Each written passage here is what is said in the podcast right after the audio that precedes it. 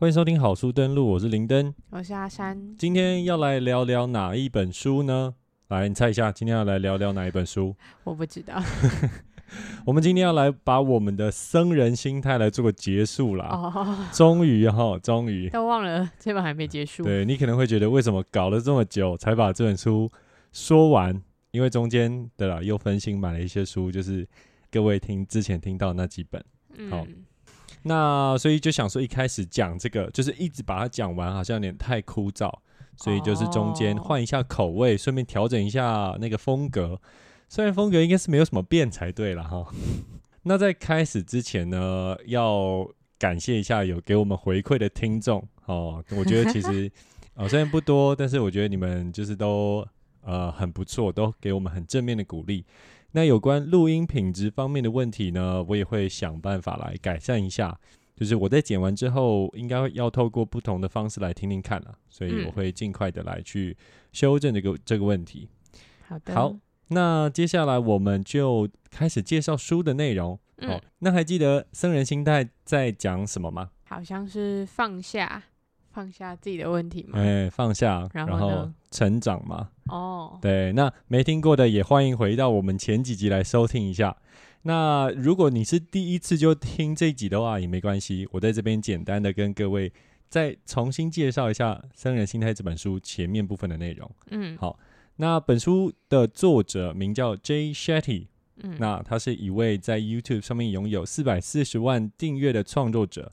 那同时，他也是一个作家、思想家、Podcaster 以及前僧人。嗯，这本书呢，主要是在分享他当了三年僧人之后所体悟的一一些想法。本书简单分为三个大章节，分别是放下、成长跟付出。放下讲的是什么？放下讲的是我们每一个人都会碰到的一些问题啊，比方说。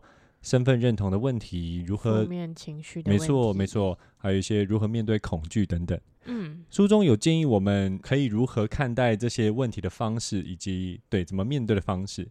那成长这个章节就提到了一些比较像是实际的练习，好像是如何向内探索，养成正确的习惯，以及如何控制自己的心智。所以这次呢，就让我们聊聊最后的章节——付出。付出不免俗的哦，像我们前面几几集一样，都有几个小章节。嗯，好，那付出的内容就分成了感恩、人际关系以及服务三个小章节。好，就让我们一个一个来跟各位分享一下。好，首先是感恩。那我们由一个问题开始啊，阿三，你觉得什么是感恩？感恩就是。谢谢别人做的一切啊！啊，谢谢别人做的一切。嗯，对。那作者这边引用了一位本笃会修士，这位修士叫做大卫斯坦德尔拉斯特这一位知名的修士哦。他对于感恩的定义，我觉得蛮有趣的。嗯，这位修士说，当你认知一个与货币价值无关的事物对你有价值的时候，内心产生的感激之情叫做感恩。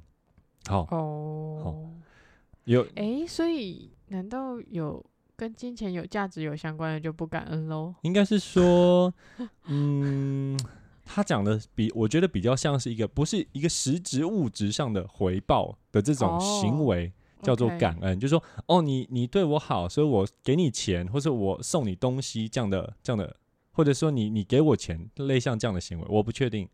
哦，但是就有点是我我认为有点像是这样的感觉了，就不是他不不应该是这样的一个互惠行为，哦，那叫叫做感恩。另外一个问题，阿三，你还有印象？你上一次自己有印象的感恩，你有发自内心感恩的时候是什么什么时候吗？昨天还是今天都有吧？然后可以分享一下吗？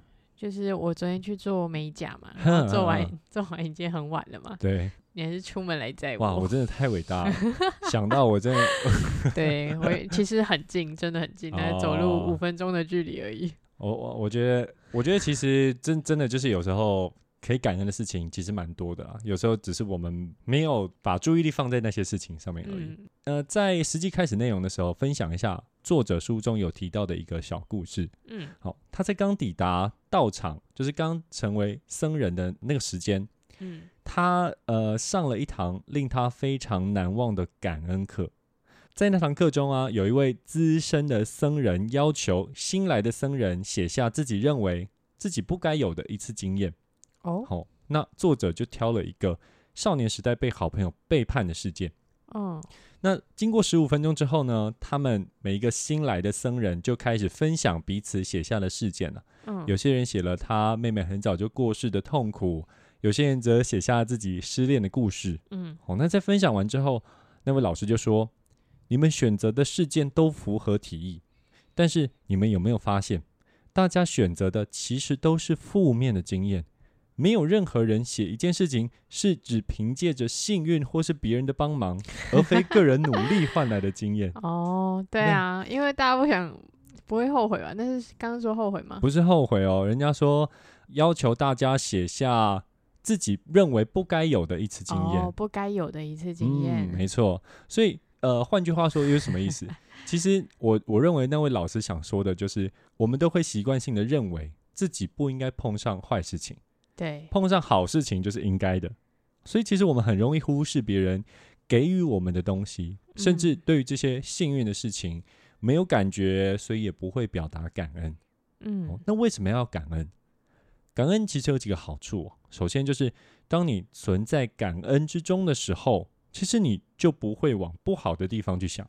嗯哼，而且，其实当我们心怀感恩的时候，大脑啊也会释放多巴胺。好，所以多巴胺真是个神奇的物质。哎，真是神奇的物质。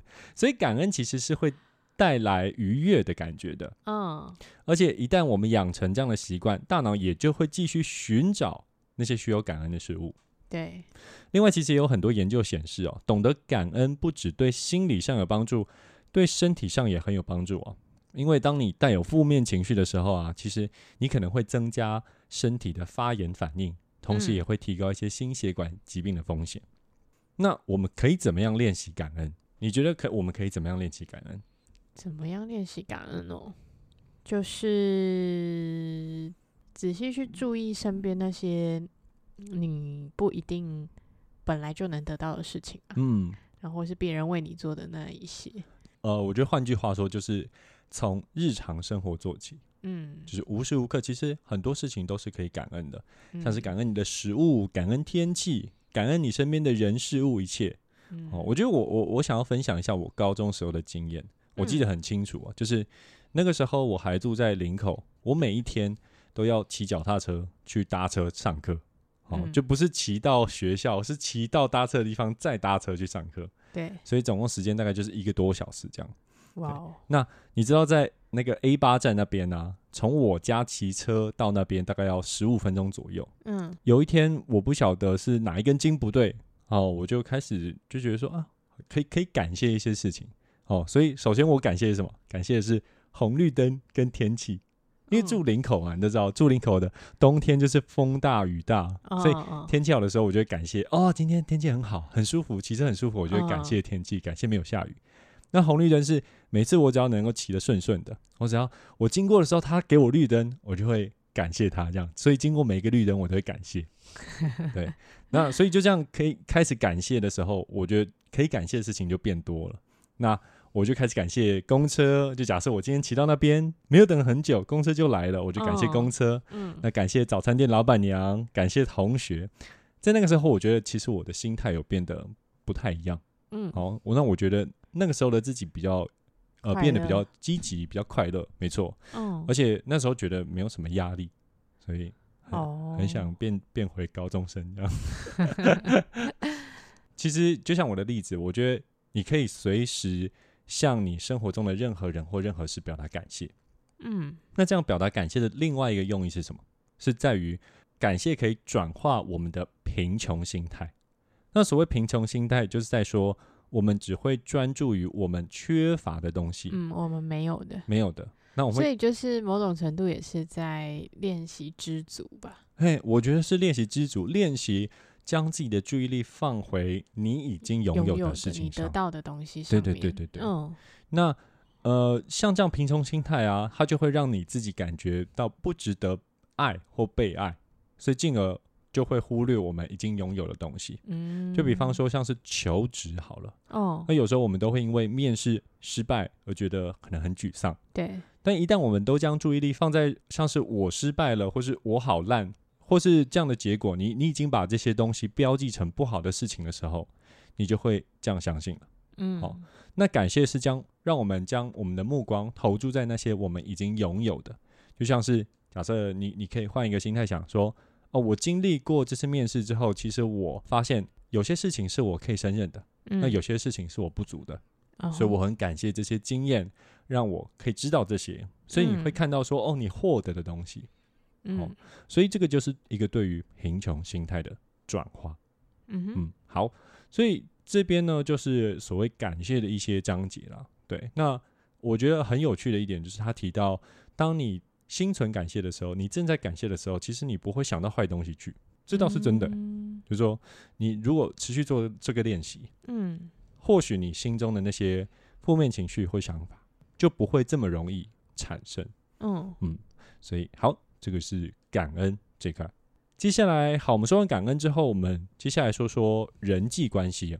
嗯你有没有过一种经验啊？就是当你对一个人好，对一个人付出之后，那你会因为没有得到回报，所以感觉沮丧。你有这种经验吗？好像有吧，嗯就是会觉得热脸贴人家冷屁股，哦，如果有的话，那你会觉得说，你为什么要做这些付出？是因为你呃觉得本来你就是愿意付出，就是因为 this is who you are，还是说因为你想要获得一些回报而付出？应该是想要获得回报，你想要获得回报 就是会觉得要有互动啊，哦，就是 social 这种东西对我来说就是一个工作，OK，所以所以你觉得你是一你是因为想要获得回报而而付出？嗯，但也也不一定叫做想要获得回报啦。应该说，对我来说，我觉得那样子人际关系上的付出，有时候就是为了呃迎合这个社会，嗯，就嗯是就是跟跟人相处必须要做的事。所以对我来说，它并没有本来就不是一个自主我就会去付出的东西。哦，但是像这样，但是其实会不会像是说你想要展现出你的你的就是 friendly 的那一面？有可能吧？嗯，嗯，就是对啊，就是我不知道在社会上直接这么孤僻好吗？哦，但是假设啊，假设你是要想要展现出你友善的那一面的话，嗯哦，那为什么你会去期待人家的回报？嗯，对吧？因为你想想哦，究竟是那些回馈会去定义你是不是一个友善的人，还是说这个付出实际你付出的行为，哦，对吧？我没有想要定义我自己，哦，没有就是说，就是说哦你你你做这件事情，你你是因为出自于可能你觉得你自己是友善的，或者说你想要呈现出你自己是友善的这件事情，对，或是你本质是友善的，就是嗯，可是哎好嗯难哦。就是，所以你是说，如果别人对你很冷漠嗯的时候，你就还是会一直持续的很很友善的跟他讲话吗？应该说，呃，还是你那个付出就会减少？就是我的，我现在感觉有点像是说，我会友善的对别人付出，嗯但如果他很冷漠的话，我还是会友善的对其他人付出，对，但是他的话，我可能就会稍微减少往来的那哦种感觉。我觉得这难免。但是我、啊我我想要说的意思就是说，有时候我们对于人家就期望人家回馈这件事情，嗯是或许是一个我们要去思考的。嗯，就是说有有时候我们会因为说别人没有给我们一个正面的回馈，嗯而去否定说自己不是那样子的人，或者是说会觉得说自己这样的付出很没有意义，嗯对吧？但是其实这件事情有没有意义，其实不一定是在那个回馈与否，嗯或是对于别人的期待与否，而是你自己做愿意付出的这个行为。嗯嗯 OK，那所以其实像刚我们这样的理解之后，其实或许这个有我们需要讨论的，或是有问题的是我们的期望，对吧？嗯，比如说有时候我们会期望人家就是我对你好，你一定要对我好，这件事情有点像一个双向的一个互动。有时候我们会期望这样双向的互动，但是作者这边提到了一个对于回报的一个新的观点，好，我觉得也蛮有趣、蛮受用的。也就是说，其实这样的回报啊，它其实是一个回圈。嗯，也就是说，你所付出的这些爱也好，感谢也好，你的善意也好，其实它都会透过不同的方式回馈到你自己身上。哦，就比方说一个例子好了，比方说你有帮忙了某一位同事，但那位同事并没有很直接的回报你，或者说他并没有呃笑脸迎人，就说哦哦阿三真的非常谢谢你啊等等这样的太多这样的举动。对，但是但是他因为可能因为他得到了这样的帮助，所以他也以同样的心态或是正向的能量来帮助可能其他人，帮助新人。好，那进而办公室的文化搞不好就变好了。嗯，那这样你在这个环境下工作，你可能变得更快乐。嗯哼，对，那或许这样就会是一个回圈，对吧？哦，对，所以其实可以练习一下，就是当你觉得你不被爱，或是没有受到一些好的对待的时候，你可以问问自己说：，诶，我帮助别人的次数有像我要求别人帮助的次数一样多吗？还是说，谁有对我付出很多却没有得到我的回报呢？哦，对吧？因为其实你可搞不好你自己也是没有去做到这样的这样的行为，嗯，对吧？那可以透过这样的问题来提醒自己。嗯那另外，对于别人的期望这件事情啊，有时候我们也会有一些错误的想法、错误的想象。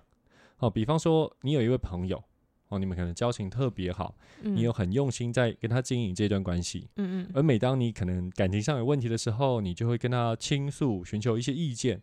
但是他可能只是在事业上很有成就，但在感情上的经验就很很烂、很匮乏，搞不好是个嗯渣男或渣女。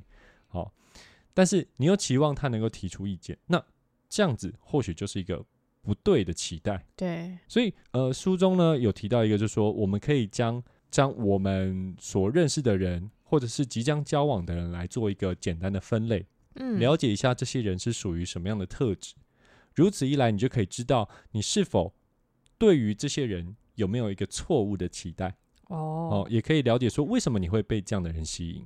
但某种程度有期待这件事就应该不太对了吧？呃就，是这书不是 就是要你知足少点期待吗？应该是说有，我觉得有期待不是错的啦，但是就说他是要让你了解说，其实你还是能够得到回馈或是得到回报，哦但是他不是以你所想象的方式，就是说 我对你好，你就要对我好。这样的方式，而是它是以一个一个回圈的方式。好那作者提出了四种呃类型，好、嗯分别是能力、关怀、品格跟始终如一四个类型。你可以将人分为这四个类型。好嗯那能力指的是什么？能力指的是有实际解决问题能力的人。好、比方说是呃产业的专家或是权威等等。嗯关怀指的是这个人会在乎我们的情绪问题，他会在乎的是那些对我们最有利，而不是对他们最有利的事情。嗯品格呢，是指这个人有严谨的道德标准以及不妥协的价值观。哦，所以当我们不确定自己想要或是想呃想相信的事物的时候，就会向是这些人寻求意见。嗯哦，最后是始终如一的人，这些人或许不是专家，也没有崇高的品格，或是最深切的关怀，但是他们一直都在，每次都有求必应，会陪你度过你真正人生的时光。哦，所以你可以透过分类这些人，你才会知道说，哦，原来这些人是哪一个方面吸引到我，以及说，呃，我对于他们应该有什么样子的期待。嗯，你可能对于一个对你有深切关怀的人寻求一些呃专业上的意见，那你可能就会会得不到一个满意的答案对，哦。那那这个就是一个错误的期待。嗯，嗯，怎么了吗？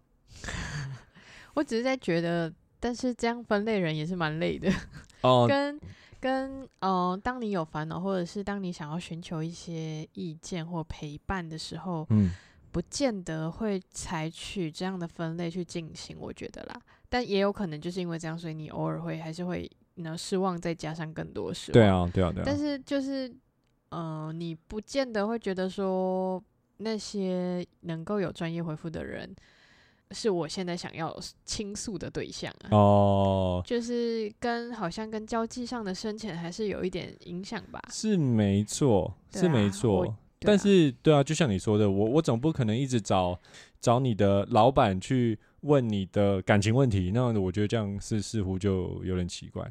对吧？嗯，对，所以其实他不是一个说哦，我你一定要将人这样分类，而且他也不是说每一个人都只能有一个分类，你可能每一个人他可能是是关怀你的，他也是专业的，嗯，是可能存在这样的状况，嗯嗯，只不过他的意思是说，如果对于别人有错误的期待的话，那你就不要有期待好了，应该说。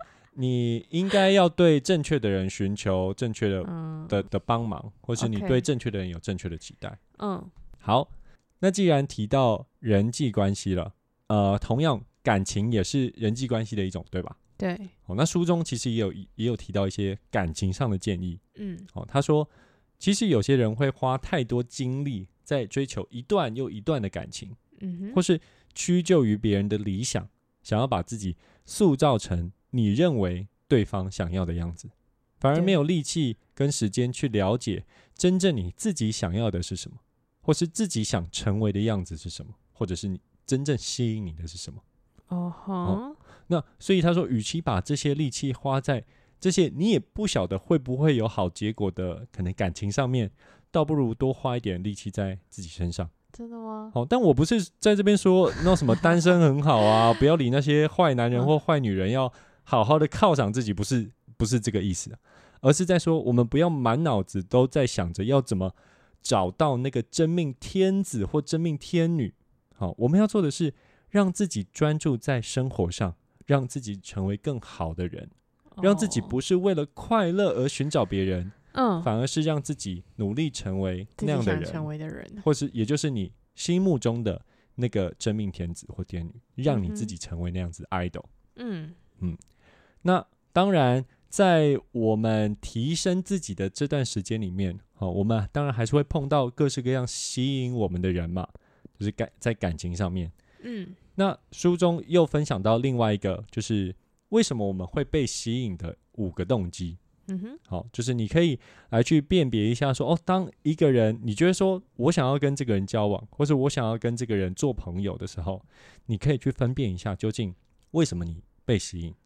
五个动机嘛，首先当然是肉体的吸引力，哦，这当然包含，这当然包含长相、外表，嗯，好，换句话说就是你会喜欢别人看到你们在一起，哦，OK，所以这个是肉体的吸引力。哇，第二个是物质的，也就是对方的成就、权利、金钱这些都算。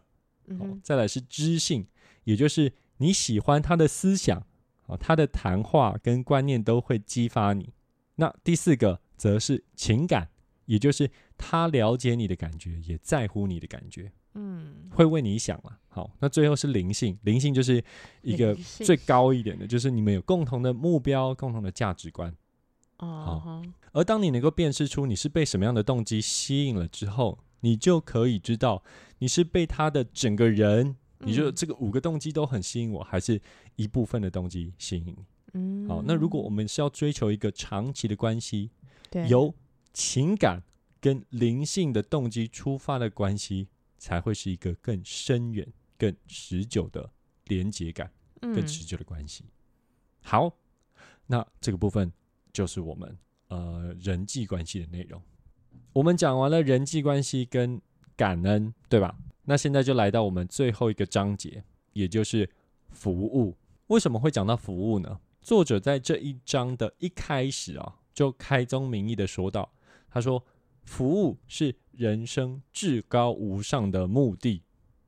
哦，他提到说，嗯，因为他这本书里面前面不是有讲到天命吗？没有错，没有错，法对吧？法就是要结合服务嘛，结合你将你的天赋跟服务做结合嘛。所以，所以我觉得这个就是为什么他要强调服务的原因。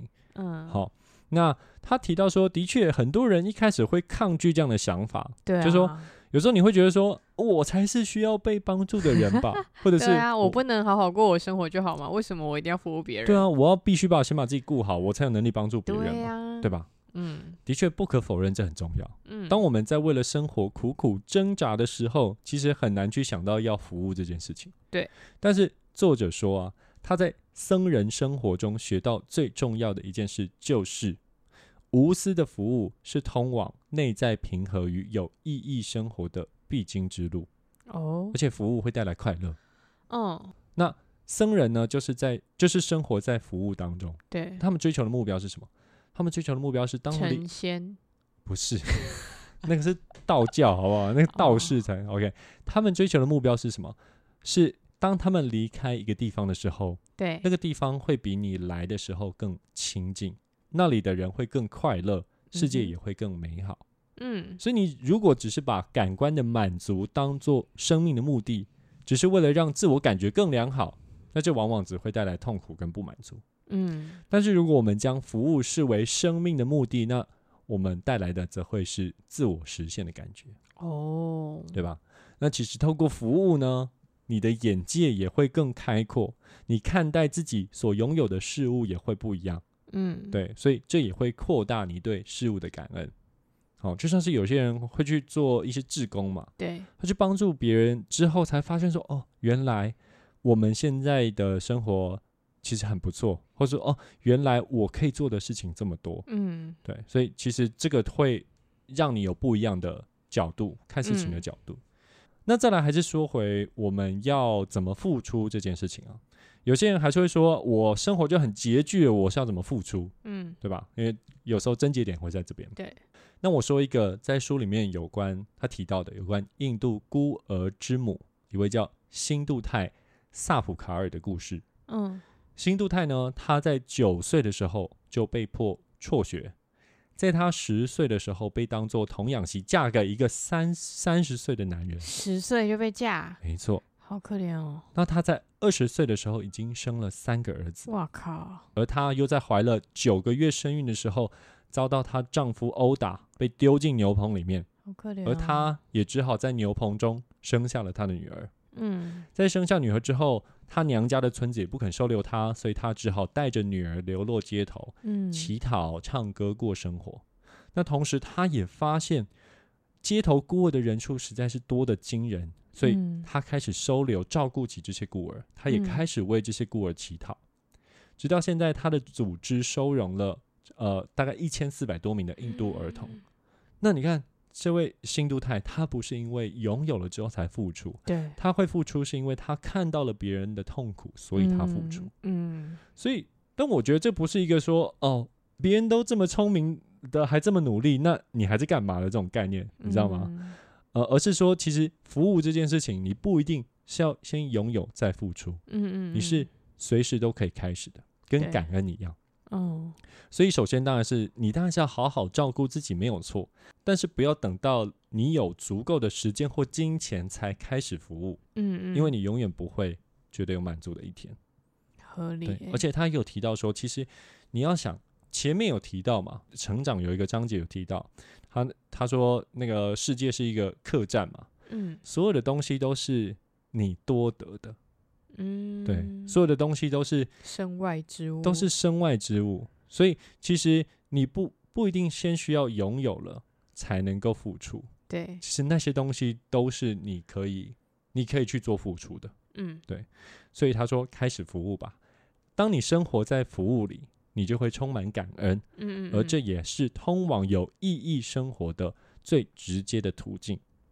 好，那以上就是僧人心态最后付出这个章节我想要分享的内容。嗯好，那你有没有什么想法？就是刚刚听完之后，觉得说，哦，自己或许还可以再多做一些事情，呃，或者说我觉得，嗯，好像不是太对，其实我觉得这本书就是大致上都是在讲，嗯，教你如何知足，嗯然后跟对，就是知足惜福，嗯然后可能这个可以让你真的更快乐，寻找到一些比较内心的平静。嗯，就是嗯我觉得这种道理，可能就是以前你就常常听到，对然后听到现在这对样，就是其实都知道，只是有没有真的去做跟去想，还是比较重要。嗯嗯嗯，但我觉得还蛮重要的是一个像他说的服务这一块，嗯对，因为我觉得我就是那一种。说实话，就会有点像是舍不得服务的感觉，你知道吗？就是嗯你会觉得说，我又没有拥有的很多，我为什么要付出对些的那种？但其实是两回事嘛。对，就是也许你做了会不一样，对，而且其实是你一嗯直没有去做而已。我觉得其实有时候我们心里面会有点，会有点矛盾，就是说我我们会将这些服务视为说，哦，好像我只要做这件事情，好像我就没饭吃，或是我就对，但其实你的能力明明就远比嗯你想象的还要多一点。没错没错。其实这倒是真的欸、对，但就是你要不要做而已。嗯对，所以我觉得也许可以试着改变看看吧。嗯，嗯，我觉得有时候从这些行动，我觉得它会带动你思思想的一些的的改变，思想的改变。我觉得这个真的是很实际的，就是说，嗯当你就是有人会说啊，冥想是在冥冥冥想个什么东西，但是嗯。你一旦开始做了，你会开始慢慢理解他冥想的用意是什么。哦。嗯那或者是像这个服务也是一样，很多人都说他们透过志工的服务，哦，他们透过付出，他们有了新的一些体悟，他们有、嗯。他们变得更惜福、更知足。嗯嗯。对，那你会觉得说啊，那嗯，好像怎么每个人都这样说，好像这个、呃不是不不一定是这样吧？嗯对吧嗯那我我的确我捐捐钱还是干嘛，我我也是也是可以啊。嗯，但是当你实际去做了这件事情的时候，你的想法会不一样。当你在那个环境里面的时候，你你想法会不一样。对，所以其的确，他一开始书里面就提到说，你读完这本书，看看你能不能够 think like a monk，、嗯哦，就是在你面对了很多人生，面对很多抉择，或是面对了很多不好的事情、事情的时候，那你是不是会想到说，哎、那如果僧人，僧人他会是怎么想的？嗯那希望我的分享能够让你更了解这本书，也能够帮助到你。好，那如果你喜欢这样的内容，就帮我按个爱心哦，或是在那个传送门那边好、给我一些回馈。好书登录，我们下周见，拜拜。拜拜。